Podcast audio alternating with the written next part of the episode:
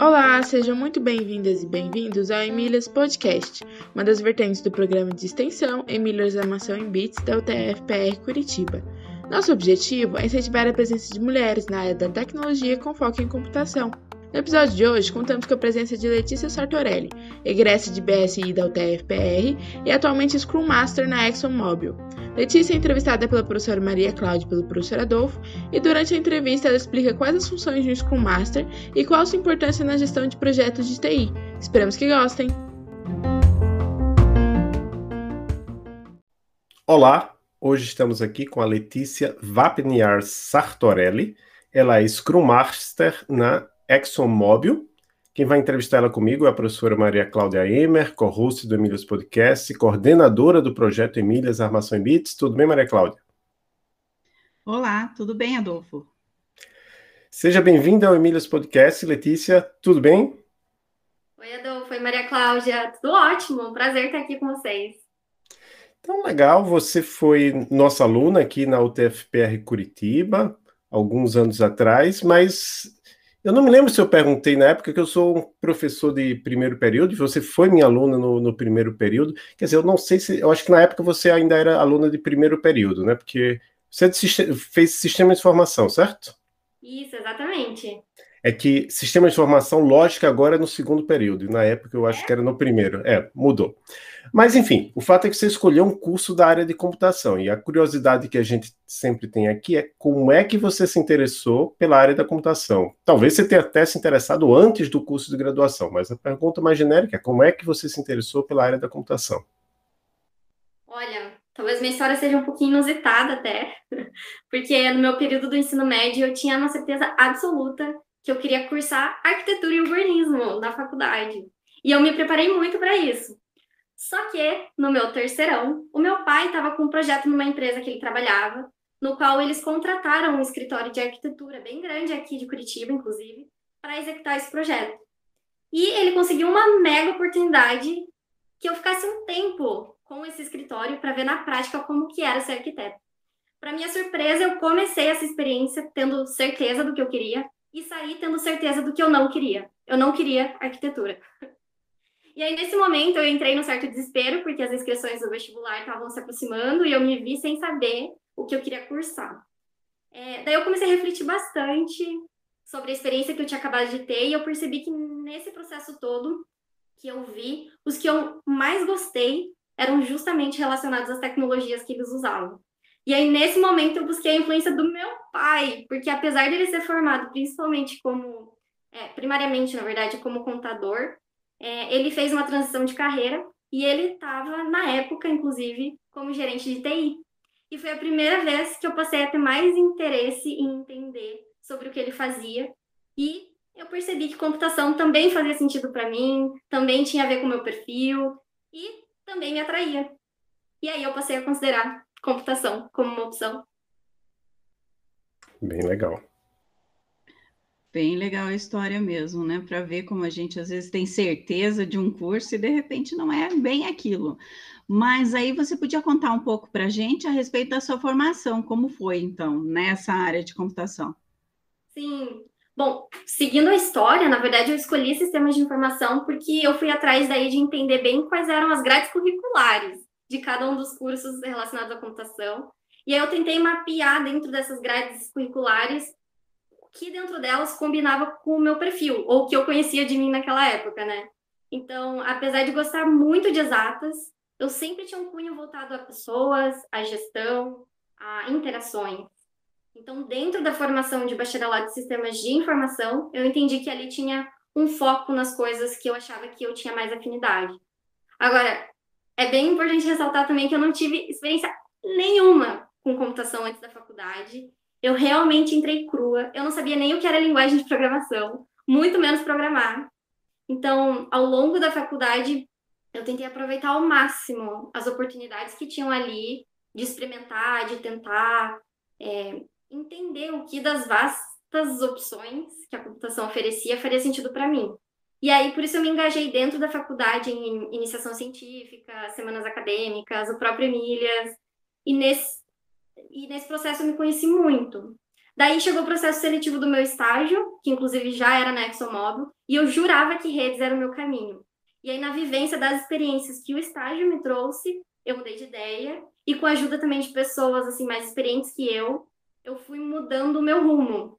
É, e aí eu passei por times de suporte no meu estágio e um pouco depois também, que eu sempre achei que eu odiaria, eu tinha um super preconceito, e no final das contas eu gostei, porque justamente é, era onde eu tinha a oportunidade de sair da rotina, de ter desafios, conhecer pessoas, compreender mais do negócio da empresa, porque eu tinha esse contato com, a, com essas pessoas novas, e entender melhor dos processos, como as tecnologias que a gente tem no ambiente da empresa se correlacionam.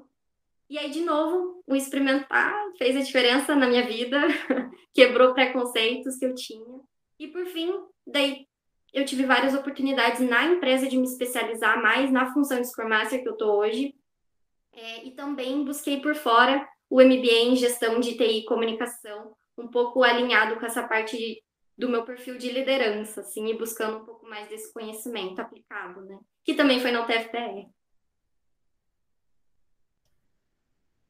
Então, aí como é o seu dia a dia hoje, né? Assim, a gente sabe, né, que provavelmente você está em home office, mas e, e, e, o que você tem feito? Como é a sua rotina, né? Como que você interage com as pessoas?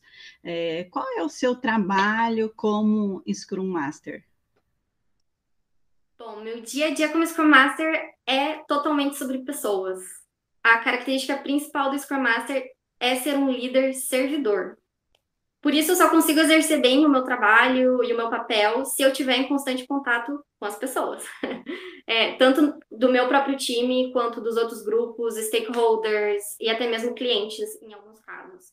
Então, no meu cenário atual, que é sim trabalhando em casa, eu passo meu dia no computador, mas principalmente porque ele é hoje a minha ferramenta de comunicação, né? Quando a gente estava mais no escritório, no modelo presencial, eu tinha mais interação com as pessoas que estão colocadas comigo. Só que como a gente é uma empresa global, mesmo no escritório, muitas das, das minhas interações acabavam sendo virtuais. Então, em resumo, comunicação fundamental para o tipo de trabalho que eu exerço hoje. Eu só é. queria complementar algo, Adolfo. Uma pergunta Sim. que a gente fazia aqui era a respeito de, do inglês, né? Nessa, nesse mundo corporativo. Acho que é importante falar disso também quando você vem falando de comunicação, né?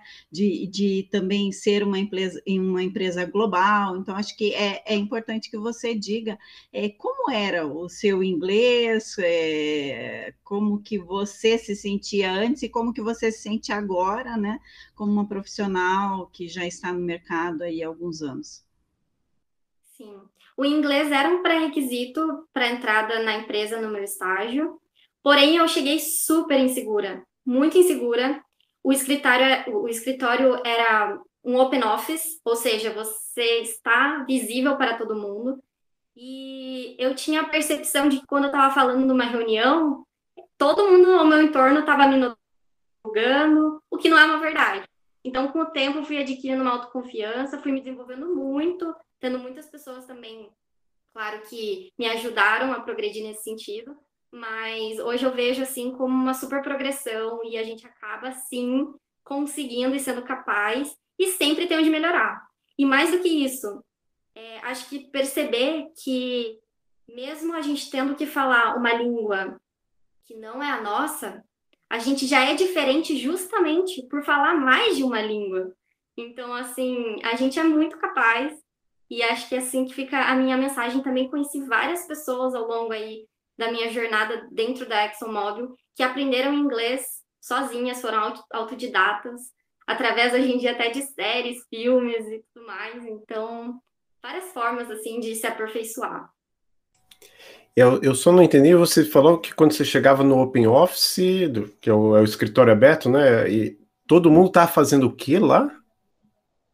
Eu entendia que quando eu estava numa reunião falando em inglês, eu achava que todo mundo que estava em volta fazendo outras coisas quando eu falava, eu achava que eles estavam me notando, julgando a forma como eu falava. Então, eu acabava não me pronunciando muito nas reuniões, eu ficava com receio de falar por causa desse open office. E no final das contas foi muito positivo e eu percebi que nada disso era uma verdade, estava muito em mim essa insegurança, né? Ah, certo. E a gente sempre pergunta aqui, porque é uma coisa que algumas nossas entrevistadas relatam, outras não, é se você entrevistou, se você enfrentou dificuldades na escola, né, na sua educação, no caso pode ser na UTFPR, não tem problema, mas ou no trabalho, em, ou em, às vezes até acontece, já aconteceu com entrevistadas nossas em eventos, né, dificuldades por ser mulher, que você tenha percebido que era porque você era uma mulher na, na nossa área comentei anteriormente, eu entrei bem crua na faculdade, da perspectiva principalmente do conhecimento técnico, enquanto vários dos meus colegas já sabiam muito. Então, um dos primeiros sentimentos que eu tive foi de inferioridade. E daí veio uma autocobrança de provar que eu era capaz de estar ali também. Assim, a gente tem que ser bem franco: é difícil, é, e é para todo mundo. Mas eu confesso também que eu nunca pensei em desistir. Então, é, apesar, acho que de alguns momentos que, por exemplo, incontáveis vezes eu escutei, ué, uma mulher aqui? Tanto na faculdade quanto no trabalho. E eu acho que essa surpresa mostra essa falta de representatividade das mulheres na computação. E, para mim, muitas vezes, reforçava o meu pensamento de que eu tinha que mostrar que eu podia dar conta daquilo. Tanto quanto homens, por exemplo. É, claro também que alguns comentários machistas aqui e ali acabam se fazendo presentes, nem sempre na maldade, acho que muitas vezes as pessoas falam inconscientes de que elas têm aquele bias, é, e eu nunca sofri grandiosamente, assim, mas de vez em quando me incomodava. E é a partir de um certo momento eu passei a advogar mais.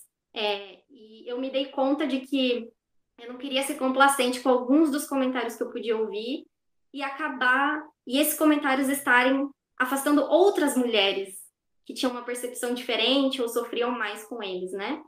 É, então, no final das contas, eu passei a falar mais quando as pessoas inferiam que por eu ser mulher eu não sabia fazer ou que eu não queria fazer algo mais técnico, por exemplo.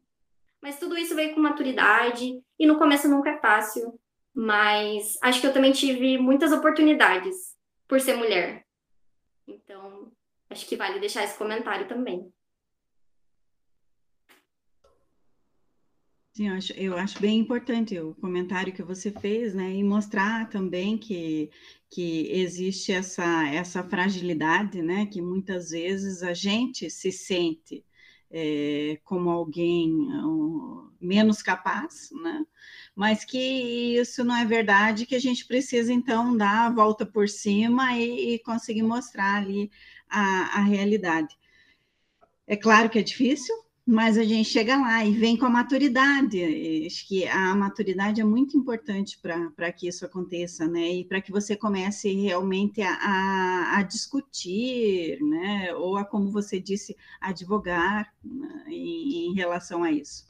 Bom, aí nós temos uma pergunta aqui relacionada ao, ao evento que você participou em 2015, né? Que é um evento internacional, o Grace Hopper Celebration é, você participou presencialmente, pelo que eu me lembre, e daí você acabou relatando, sim, a, a sua participação, né, como foi a sua experiência é, na UTFPR depois. Acho até que foi para um dos eventos do, do Emílias, né? Então, eu gostaria que você falasse um pouco a respeito desse evento, de como foi, falasse de novo da sua participação lá, da experiência, o que te trouxe, né? E o que te fez pensar a partir dali se mudou alguma coisa. Sim. Então, esse é um belo exemplo das oportunidades que eu tive por ser mulher. Então, tudo começou justamente com a minha participação no Emílias, em que eu fui colocada como uma das administradoras da página do Facebook. E aí o que acontecia era o seguinte, quando outra administradora fazia uma postagem, eu só era notificada quando algum seguidor começava a interagir. Na época, essas eram as features aí do, do Facebook. E aí, certo dia, eu percebi que uma, uma notificação dessas e tinha muita interação. E eu fiquei curiosa. Entrei na nossa página para ler o que, que a outra administradora tinha postado. E foi quando eu vi que era sobre uma conferência em TI voltada para mulheres. Eu achei muito legal na época e continuo achando. Eu desconhecia que algo assim existisse e por todo assim o meu histórico de pesquisas em torno desse assunto e dessa temática, eu dei aquele clique que hoje eu sou muito grata por ter dado. E eu visitei o site do evento Grace Hopper Celebration. É, eu achei muito interessante tudo que eu vi lá. E a bolsa para os alunos, então, de graduação me chamou atenção. E aí que eu comecei a investigar como que funcionava o processo e eu decidi me inscrever. Então, além dos dados principais, inclusive, teve uma outra participação da UTF, que foi as cartas de recomendação, e que eu tenho certeza que me ajudaram muito a conquistar essa bolsa. Que meses depois, né, eu recebi essa notícia que eu era uma das bolsistas, inclusive a única bolsista brasileira de 2015. E, de novo, isso abriu meus olhos para o fato de que a gente nunca pensa que é suficiente, a gente fica esperando uma aprovação dos outros.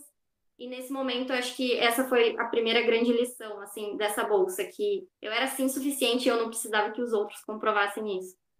E aí, eu fui para lá, foi tudo sensacional, foi uma experiência internacional, fui para Houston, e eram mais de 12 mil pessoas na conferência. É a maior conferência de TI para mulheres no mundo. E a representação e materialização de entender que eu era parte de uma grande comunidade de mulheres que de alguma forma compartilhavam interesses e até desafios, me fez ter um senso de pertencimento. E não existe, acho que, nada mais realizador que isso. Então, a gente entendeu o propósito e que a gente faz parte de algo. Então, me proporcionou, além disso, visualizar a área de computação de uma forma muito mais abrangente, de conectar com mulheres do mundo todo, literalmente um intercâmbio cultural. Eu aprendi muito, porque tinham muitas palestras sobre absolutamente tudo. A gente não tinha nem tempo para conseguir atender tudo. É, e me fez ver também que tem empresas que sim entendem a importância da diversidade, porque lá tinha uma feira de carreira que era justamente para conseguir recrutar mulheres, é, visando essa diversidade nos times dessas empresas. E obviamente me inspirou muito também, não só pelas mulheres que eu acabei conhecendo, mas porque em vários momentos muitas pessoas famosas, mulheres famosas e muito influentes estavam por lá, dando dicas pra gente, contando os desafios que elas passaram e como que elas superaram tudo aquilo. Então, desde representantes do Facebook, do YouTube, do próprio governo americano. É, então, foi muito legal ser inspirada por tudo isso e ser contagiada, assim, por toda essa celebração que acaba sendo esse evento. É, e por fim, mas não menos importante, acho que talvez mais importante de tudo, essa experiência me proporcionou autoconhecimento.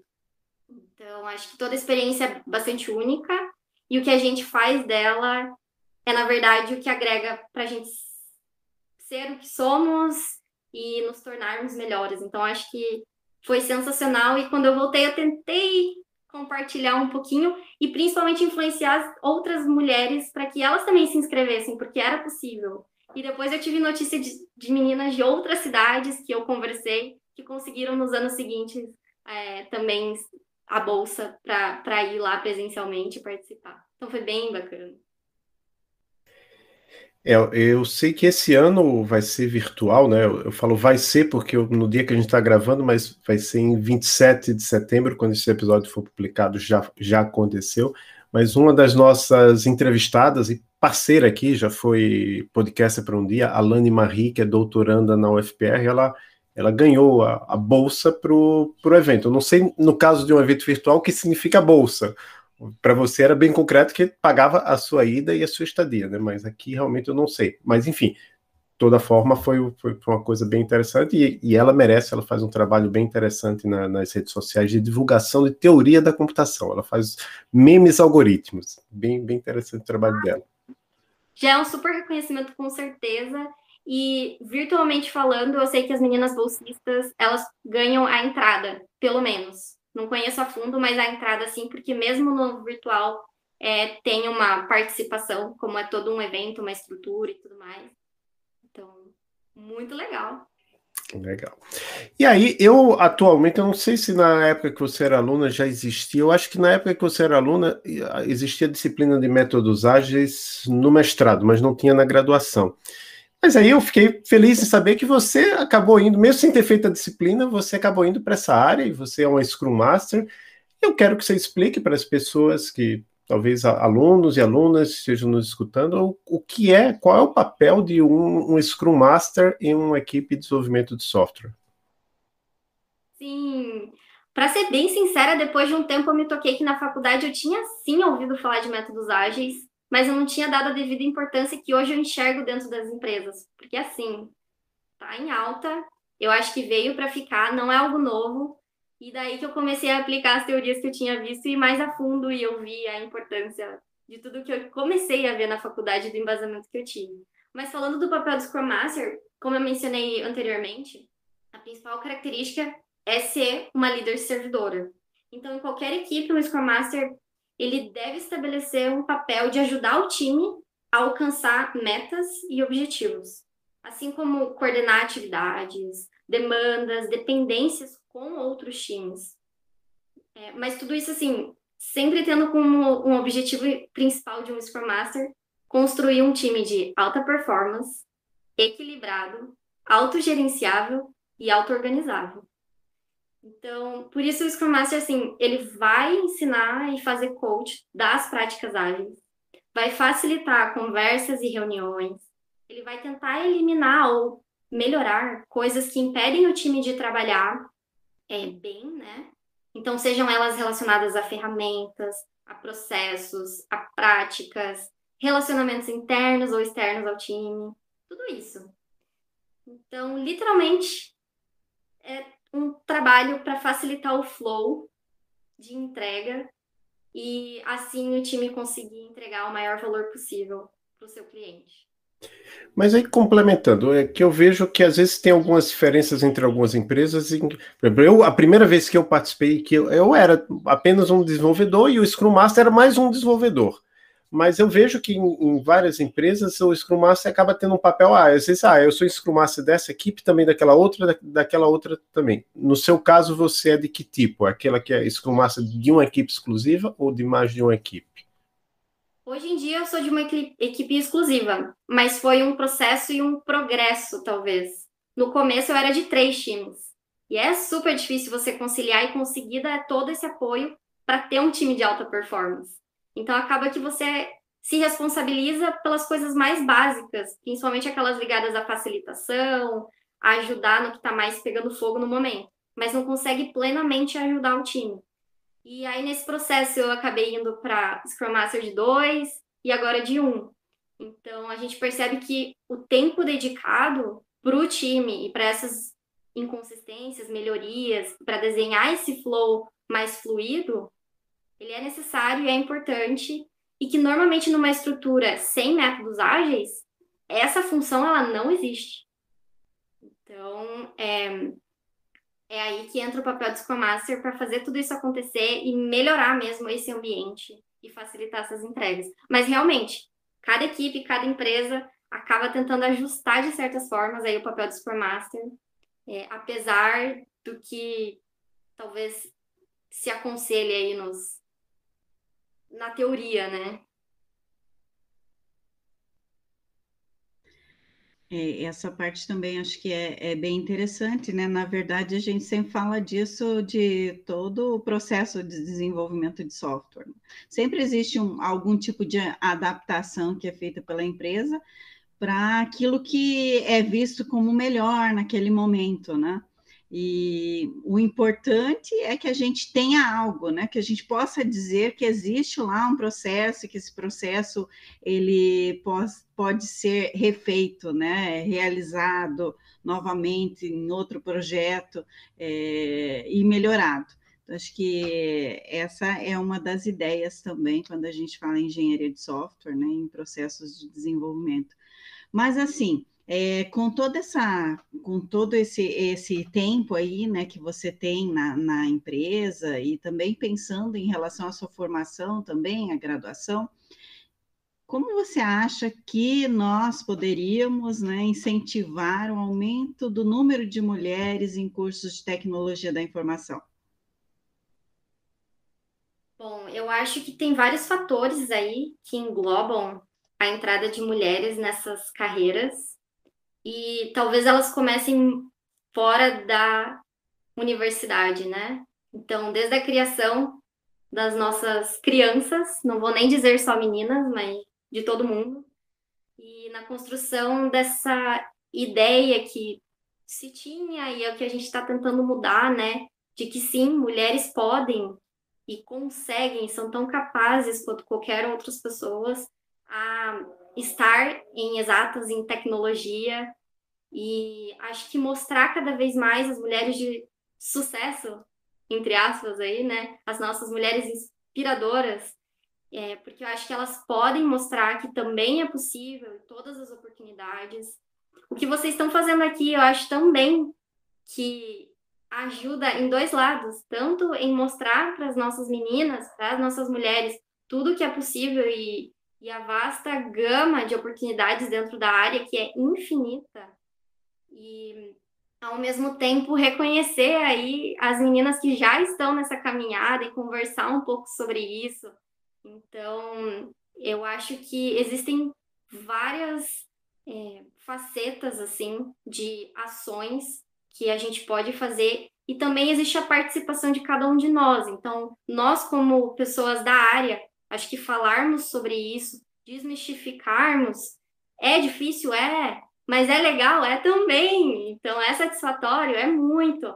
Então, acho que a gente falar sobre isso também ajuda e todo mundo tem uma participaçãozinha e influência na sua rede de conexões para cada vez mais atrair mais pessoas, né? Então, a gente tendo uma diversidade maior, não só de mulheres, mas de outras minorias, com certeza ajuda na diversificação das nossas soluções e elas vão ser mais efetivas, porque no final das contas, os nossos clientes, as pessoas que consomem, também são diversas, né? Então. É verdade. E eu sei que você participou né, do Emílias na época em que você estava na graduação, e agora, você participa de algum grupo de mulheres, assim, na computação, ou talvez no, no próprio trabalho, né? Tenha algum grupo que, que faça com que mais mulheres estejam presentes na, na empresa, até na hora de fazer uma seleção para estágio, ou então para entrar mesmo como efetivo na empresa? Sim, na verdade a resposta para a pergunta é não. Hoje em dia eu não, não como membro, não faço parte. Porém, é, eu estive sim e tenho estado engajada em alguns grupos internos é, da ExxonMobil que visam apoiar, desenvolver, suportar mulheres nas carreiras de TI em geral, né? É, e hoje em dia, inclusive, eles se estendem para como atrair mais mulheres para essas posições, a fim de trazer mais diversidade para esses times. E nessas discussões também foi entendido é, e confirmado, na verdade, que não é apenas uma questão de ir na, nas universidades e é, trazer mais mulheres. A, a problemática é, se estende, né? Então, como que a empresa consegue influenciar na comunidade para que mais mulheres se interessem, mais meninas se interessem pela área e cursem e se preparem para ir, então, adentrar a empresa no futuro, né? Então, tudo isso tem acontecido, eu fico muito feliz em ver acontecendo com mais força, com mais propósito e importância, porque eu acho que as empresas estão percebendo sim, de novo, né, que a diversidade agrega e pode trazer mais produtividade e mais valorização para o seu negócio. E você falou logo no início, né, da, da importância que foi o seu pai na sua escolha, da, na escolha da sua carreira, mas alguma mulher ao longo do, dessa sua trajetória te inspirou? Várias. Vou tentar ser breve, mas primeiro, como meu primeiro contato com computação mesmo veio na faculdade, eu acho que ver as mulheres ensinando computação para mim foi uma inspiração de cara já. Eu percebi que era possível porque eu tinha uma figura com a qual eu me reconhecia e que eu podia me inspirar. E aí, quando eu passei a entender mais sobre a problemática da falta de mulheres na computação, é, e eu descobri grandes pioneiras na história que eu não conhecia antes, eu fiquei muito feliz, eu saí contando para todo mundo sobre como que as mulheres, assim, tiveram desde o início essa participação bastante notável.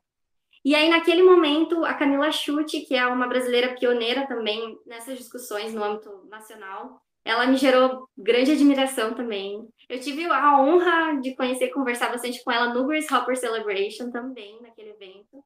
E aí depois, falando mais assim ao longo da minha carreira profissional, eu me inspirei muito na minha mãe, apesar dela não ter sido é, e não ser da área de computação.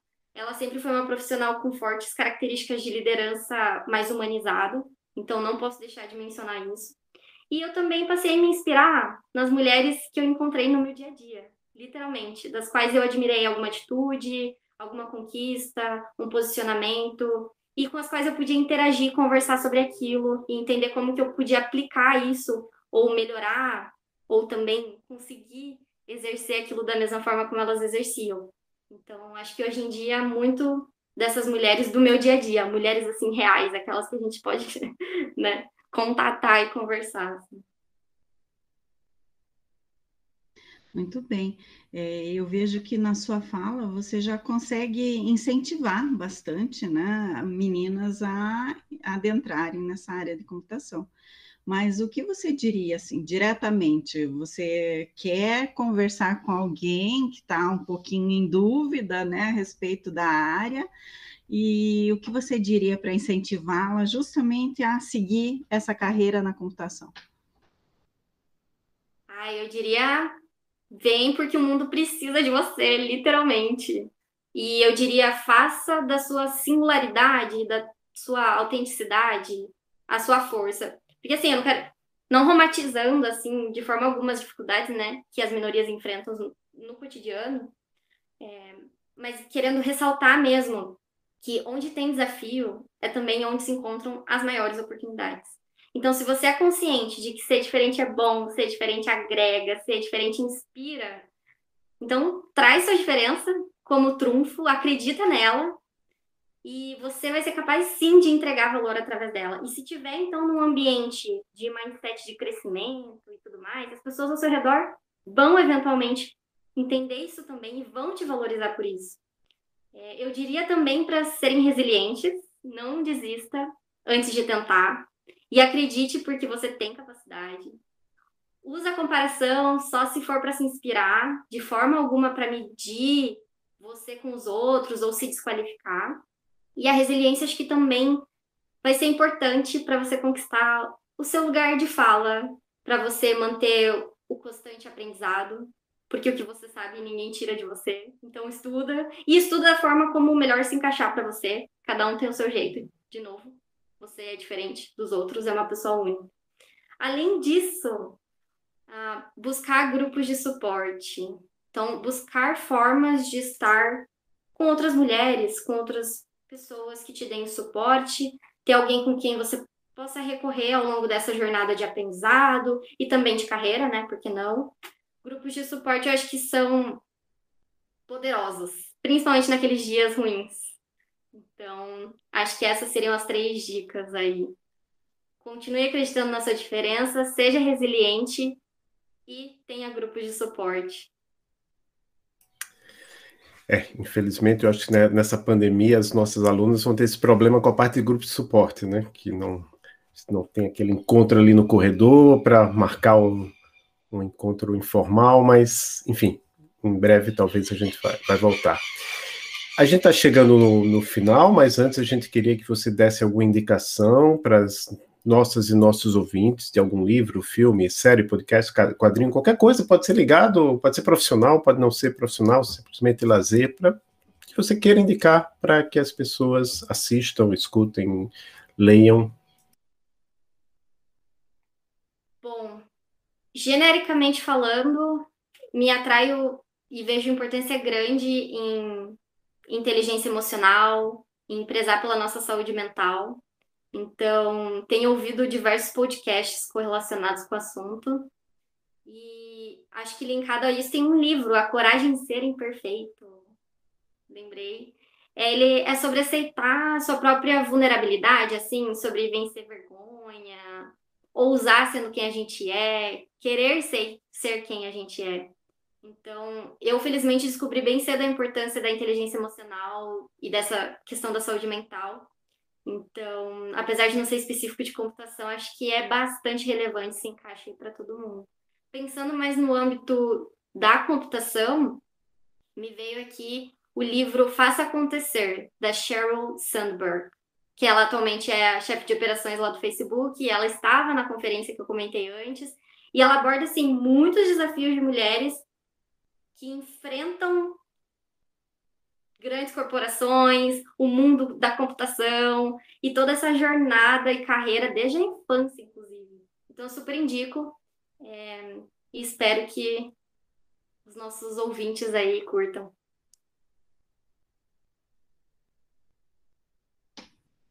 E tem mais alguma coisa que você gostaria de dizer e que a gente não tenha abordado durante essa nossa conversa? Acho que não, mas de novo eu queria ressaltar a importância e a admiração pelo trabalho que vocês têm feito. Eu acho que afetou muito positivamente minha vida, minha carreira, e espero aí que outras mulheres e meninas estejam sendo muito bem influenciadas pelo trabalho de vocês. Legal. Então eu vou deixar no, na descrição do episódio as suas indicações. É, eu acho até que esse livro, A Coragem de Ser Perfeito, alguém já indicou, alguma de nossas convidadas já indicou, e eu acho que eu faço acontecer também, mas eu, eu, no começo eu sabia exatamente quem tinha falado. Agora eu, a memória já são mais de 50 episódios, eu não consigo, mas está lá. E eu, eu encontrei você através do, do LinkedIn. Eu posso deixar o, o, o, seu LinkedIn como se alguém quiser entrar em contato com você? Com certeza. E eu vou ver se eu consigo um ou dois dos podcasts que eu mencionei, mas não mencionei o nome. Acho que seria legal lá também. Certo, certo. É, Maria Cláudia? É, então, é, para finalizar, né, você quer agradecer alguém, mandar abraço? A gente faz um, um momento assim de mandar abraço e, e beijos para as pessoas que você gosta. Bom, minha lista seria bem longa, acho que pelas pessoas que influenciaram, especificamente, né, falando da minha carreira, dos meus estudos em computação. Então, eu quero que pelo menos todas as pessoas que tiveram algum contato comigo nessa minha jornada tenha certeza que de alguma forma você contribuiu é, para a profissional que eu me tornei hoje e por tudo que eu ainda almejo. Então, muito obrigada por ter feito parte aí, você que se encontrou comigo em algum momento. então, muito obrigado mais uma vez, Letícia. Eu passo a palavra para a professora Maria Cláudia para finalizar o episódio. Eu, eu, também agradeço, Letícia, que você tenha aceitado participar desse podcast. E diria que fiquei aqui muito feliz né, e emocionada, porque sua fala é apaixonante, a gente consegue perceber o quanto você está motivada no seu trabalho, isso é, é bem importante.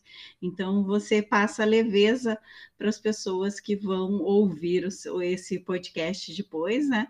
E, e provavelmente vai conseguir se incentivar algumas meninas aí, gostei muito e obrigada novamente. É, eu acho que a gente deveria, né, Maria Cláudia, mandar isso aqui para todos os calouros e calouras do curso, né, para ver como, olha, você pode no momento estar tá se sentindo meio confuso, confuso, mas você vai chegar num ponto, nem, nem é tanto tempo assim, você entrou em 2012, eu estava vendo aqui, né, então já, é. já, já é uma profissional reconhecida, com bastante tempo numa mesma empresa, então não, não vai demorar.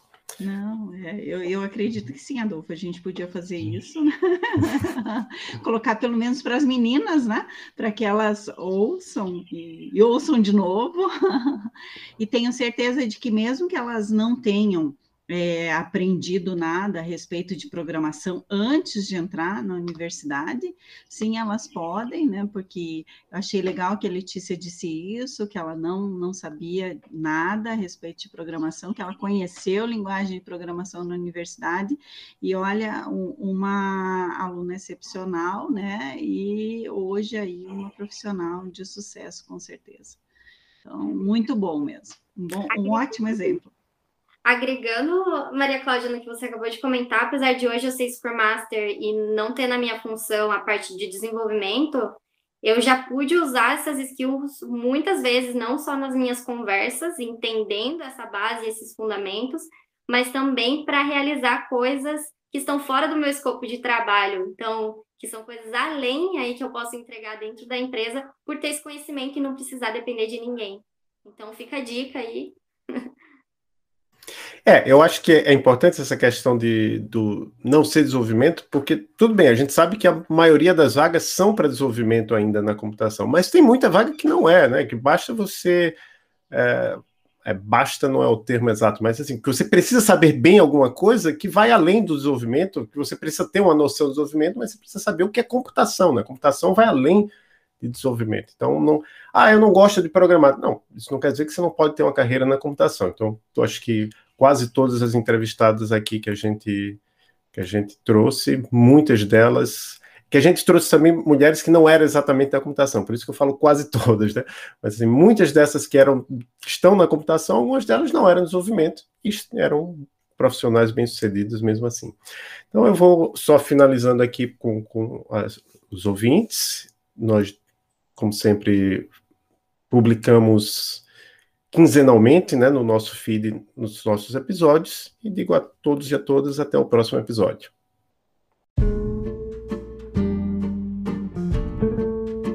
Obrigada por ouvir mais um episódio do Emílias Podcast, o podcast de mulheres na computação. Nos acompanhe em nossas redes sociais, Emílias Armação em Bits, e fiquem por dentro de todas as novidades e eventos do projeto. Até a próxima!